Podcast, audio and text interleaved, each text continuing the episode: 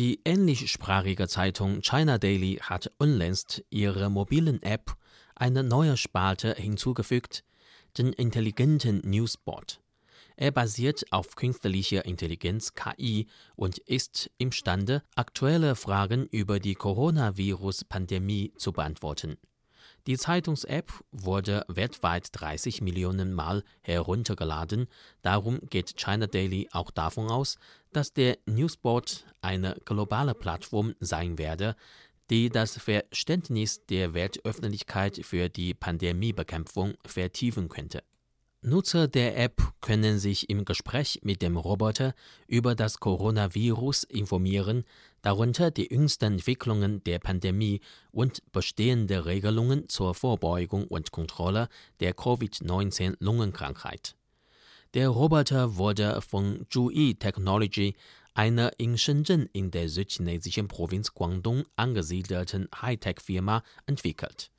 Seit dem Frühlingsfest arbeitet das Unternehmen an der Entwicklung des bilinguale Roboters, um zur Bekämpfung der laufenden Pandemie beizutragen.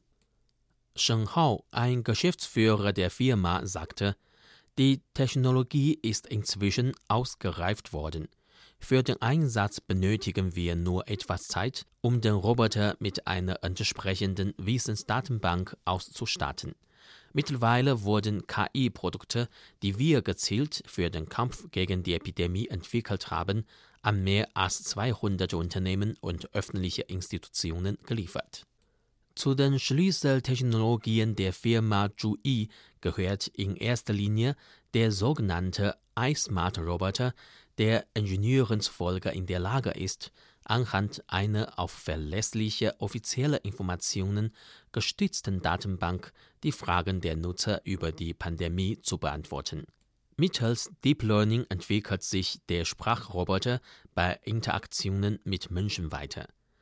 Zhuyi Technology wurde im März 2016 gegründet und hat sich auf Deep Learning und die Sprachverarbeitung durch künstliche Intelligenz spezialisiert. Beim Deep Learning lässt ein Roboter seine Lernkurve durch ständige Interaktionen mit dem Menschen effektiv ansteigen, wodurch seine Kommunikation mit Nutzern effizienter und freundlicher wird. Keiner will die Epidemie, dennoch hat sie uns erstaunlicherweise große Chancen für Innovation der künstlichen Intelligenz geboten. Beispielsweise ist es zu einer neuen Alltäglichkeit geworden, Roboter bei der medizinischen Behandlung und Desinfektion einzusetzen.